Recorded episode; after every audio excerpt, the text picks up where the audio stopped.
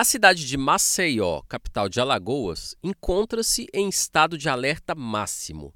A qualquer momento, uma cratera de até 300 metros de diâmetro pode se abrir, segundo a Defesa Civil do Estado, em decorrência do colapso de uma mina de sal-gema pertencente à empresa petroquímica Braskem. O sal-gema é uma matéria-prima usada na indústria para a obtenção de produtos como cloro, ácido clorídrico, soda cáustica e bicarbonato de sódio. O colapso pode provocar o afundamento do solo em vários bairros. A prefeitura de Maceió decretou situação de emergência por 180 dias. A área já está desocupada e a circulação de embarcações da população está restrita na região da Lagoa de Mundaú, no bairro do Mutange. Moradores foram retirados de suas casas na madrugada da quinta-feira, dia 30, e segundo a prefeitura da cidade, nove escolas estão estruturadas com carros-pipa, colchões, alimentação, equipes de saúde, equipes da Guarda Municipal e de Assistência Social para receber até 5 mil pessoas vindas das regiões atingidas. De acordo com o MTD, Movimento de Trabalhadoras e Trabalhadores por Direitos, uma das organizações populares que atuam na região,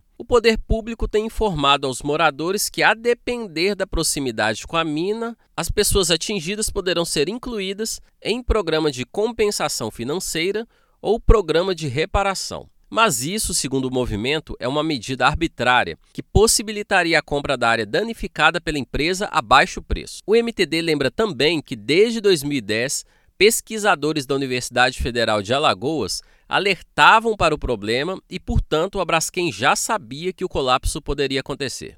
Por causa da exploração mineral realizada no local, em 2018, diversos bairros tiveram que ser abandonados emergencialmente. Rachaduras surgiram nos imóveis da região, seguidas de tremores de terra criando alto risco de afundamento. Mais de 55 mil pessoas abandonaram suas casas, que hoje estão totalmente desocupadas. Recentemente, a Braskem foi condenada pela Justiça a indenizar o estado de Alagoas pelos danos causados nesse episódio. Segundo o MTD, aspas, o povo alagoano clama por justiça e que a Braskem seja realmente punida, pois o dano causado no solo e na vida das pessoas é incomensurável. Fecha aspas. Em nota, a empresa diz que monitora a situação da mina e, desde a última terça-feira, dia 28, isolou a área de serviço da empresa, onde são executados os trabalhos de preenchimento dos postos.